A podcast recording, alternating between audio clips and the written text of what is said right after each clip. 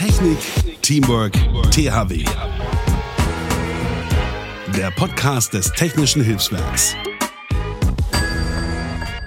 Und herzlich willkommen. Mona hier mit einer brandneuen Folge des offiziellen Podcastes vom Technischen Hilfswerk.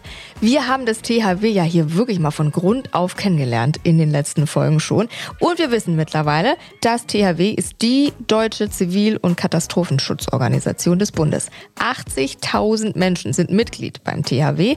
2% davon nur hauptamtlich, also quasi hauptberuflich, die kriegen Geld dafür.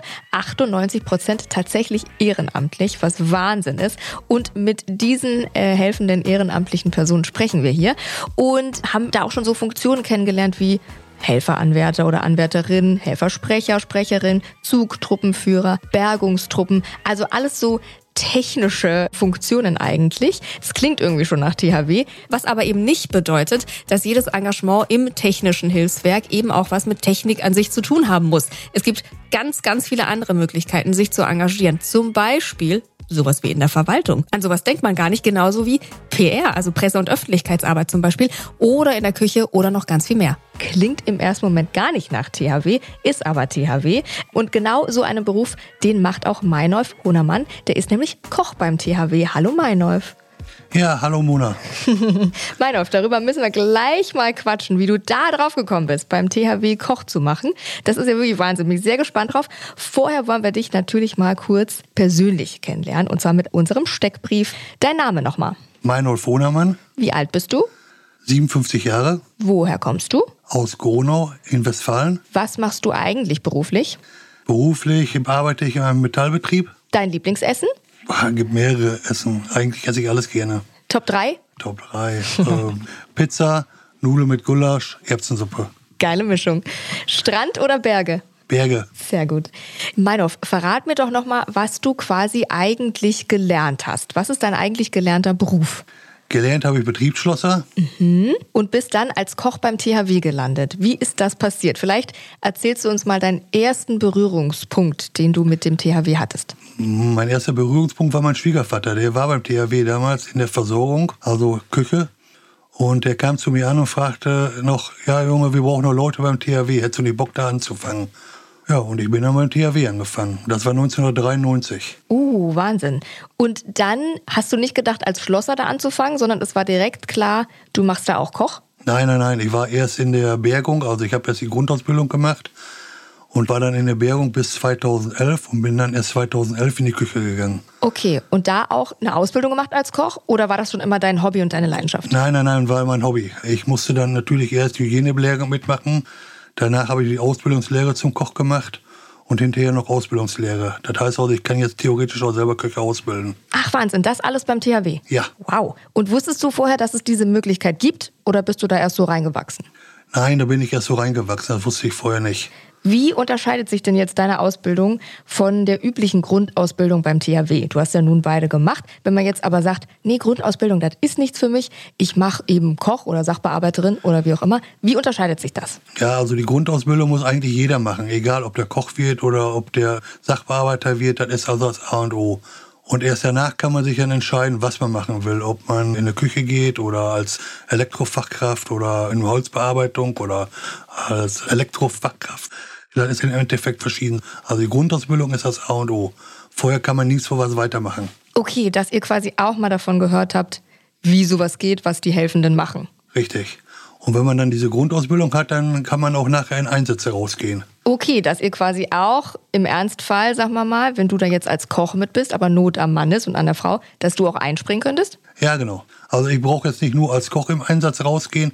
Es kann auch sein, dass ich in eine Bergung mit rausgehe, wenn Not am Mann ist. Okay, also dein Pieper piept und dann ist erstmal, was mache ich überhaupt? Koch oder? Genau, okay. genau. wenn mein Pieper piept, das heißt, ich muss dann zu einem OV hin und dann entscheidet sich dann, was ich dann da mache. Okay.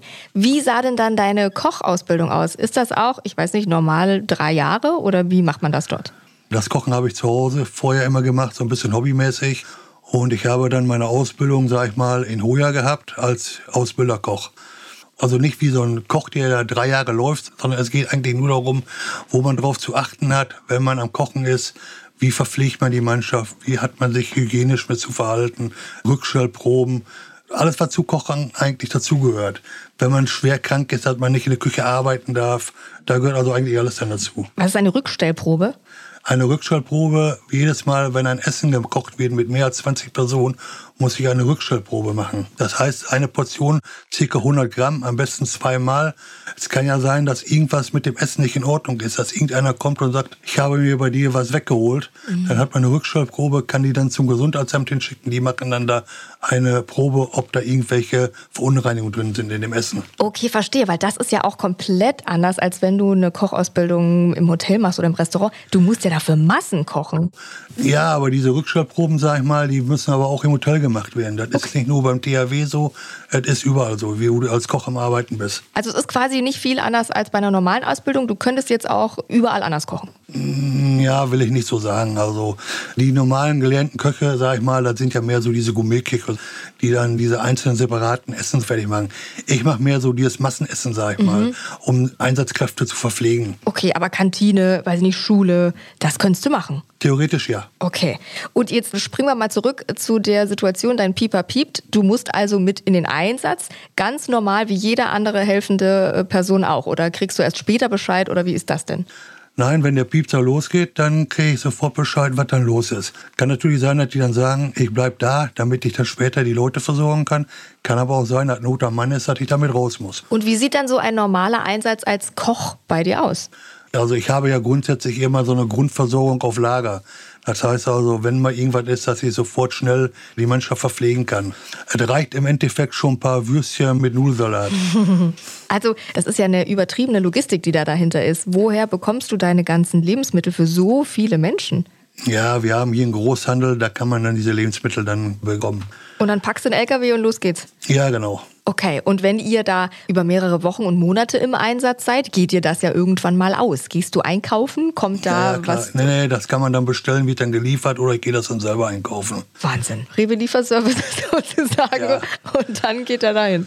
Also ich sag mal so, wie sie im Ahrtal war ich letztes Jahr. Mhm. Da waren wir natürlich dann auch nicht nur mit Einkauf, wir waren dann mit 12, 13 Köchen, sag ich mal, morgens am Kochen und das Essen wurde dann geliefert und wir haben dann nur das Mittagessen gekocht und wir waren in zwei Trupps. Einer hat Frühdienst gemacht, die anderen haben Spätdienst gemacht und da ist dann natürlich was zusammengekommen. Ja, aber auch Stichwort Ahrtal, das ist vielleicht ja gar nicht so leicht zugänglich auch für LKWs mit Lebensmitteln. Gab es eine Situation, wo ihr wirklich, also weiß ich nicht, von der Luft versorgt werden musstet oder wo wirklich gar kein Rankommen war? Nein, also unsere Ware war alles da. Also das konnte alles mit dem LKW angefahren werden. Okay.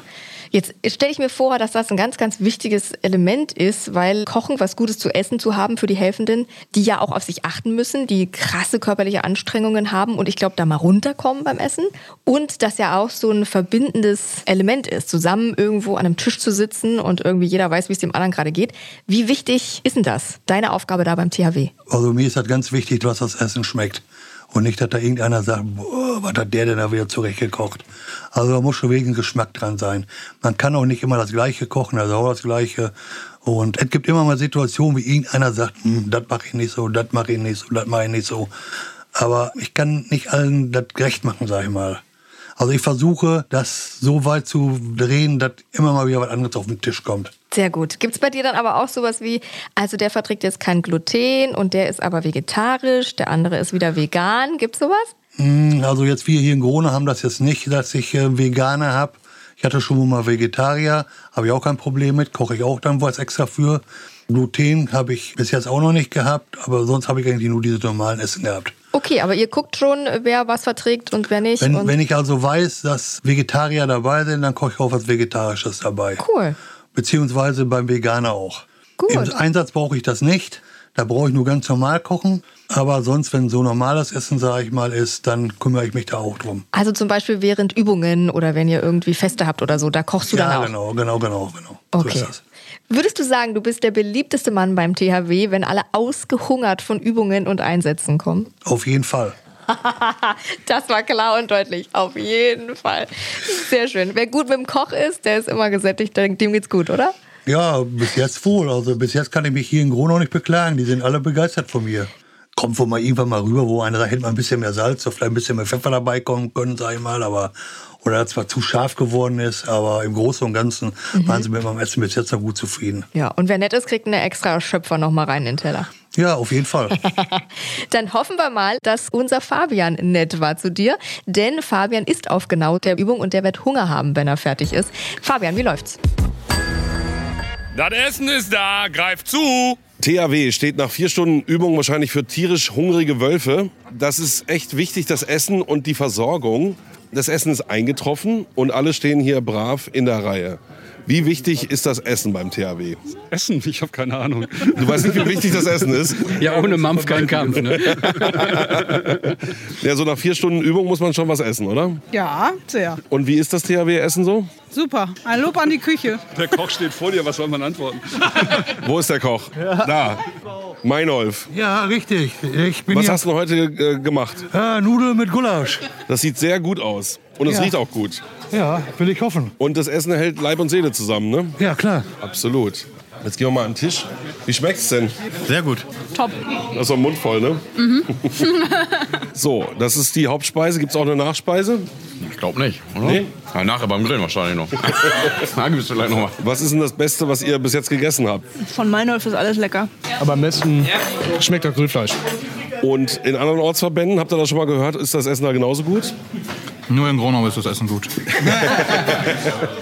Ja, alle sitzen am Tisch und mampfen und sind froh, dass es was zu essen gibt, oder? Auf jeden Fall. So nach vier Stunden. Ja, hat man sich auf jeden Fall verdient, ne? Aber nach dem Essen ist man doch meist müde, oder? Ja, das hält sich in Grenzen. Und dann muss es am Nachmittag noch mal weitergehen. ja, volle Gas. Gibt's eigentlich so einen THW-Ruf oder eine Begrüßung oder irgendwas? Ja.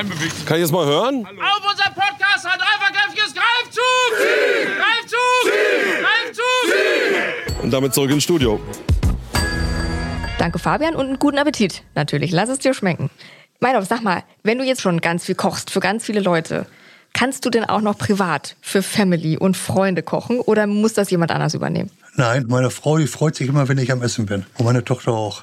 Aber hin und wieder kocht auch dann meine Tochter mal. Dann brauche ich das nicht machen.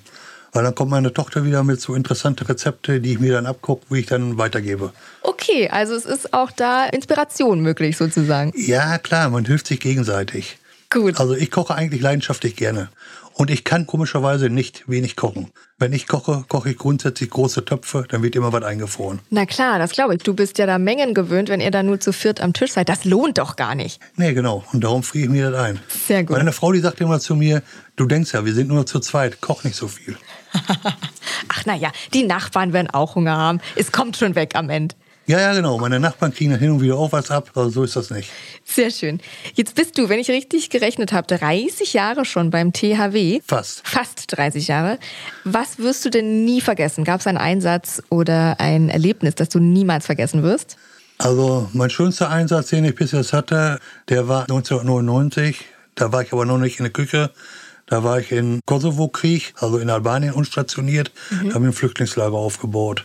Und da war ich dann vier Wochen. Wahnsinn. Und da viele Eindrücke Da habe mitgenommen. ich sehr viele Eindrücke kennengelernt, auch ein armes Land mitgekriegt, wie runtergekommen das war und wie arm die Leute da alle leben. Teilweise kein fließendes Wasser haben, Züge ohne Scheiben und, und, und. Ausrangierte Fahrzeuge, die hier in Deutschland immer zugelassen sind, die fahren dann da unten. Und also das war für mich dann das größte Erlebnis, muss ich ehrlich sagen. Mhm, Das prägt wahrscheinlich natürlich Ja, genau. Leben, Das Projekt bis jetzt auch immer bei mir. dass du dadurch das THW erlebt hast. Was würdest du sagen, gefällt dir an deinem Engagement beim THW am meisten?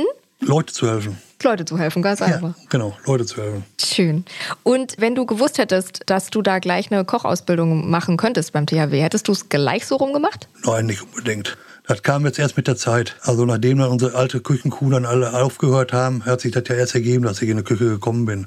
Sonst wäre ich vielleicht jetzt so in der Bergung. Okay, und warum würdest du sagen, Koch werden beim THW, das lohnt sich, das ist gut?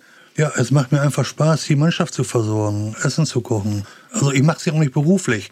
Wenn ich das beruflich machen würde, wäre es vielleicht was anderes. Das ist mein Hobby und darum macht mir das einfach Spaß. Und mit seinem Hobby auch noch Menschen zu helfen, das ist doch Wahnsinn, oder? Ja, genau. Gibt es ein Ranking? Was sind denn die beliebtesten Gerichte bei deinen Mannschaften? Auf jeden Fall Nudeln mit Gulasch.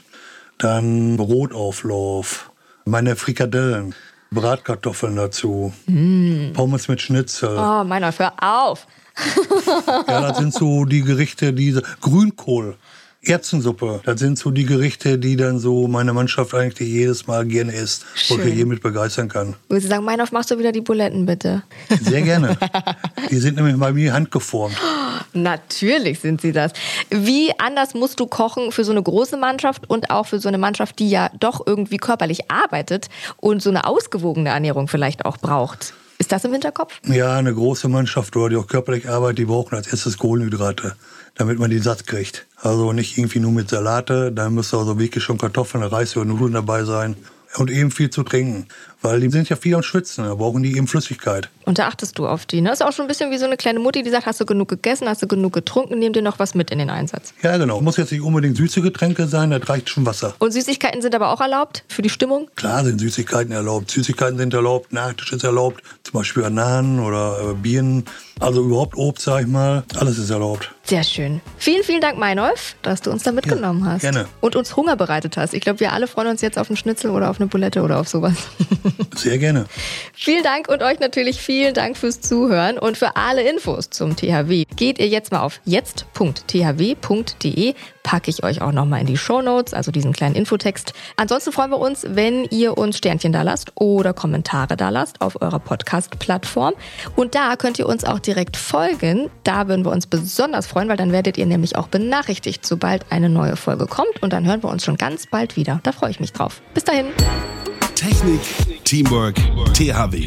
Und wenn ihr jetzt Lust bekommen habt, bei uns mitzumachen, dann besucht uns doch mal auf jetzt.thw.de.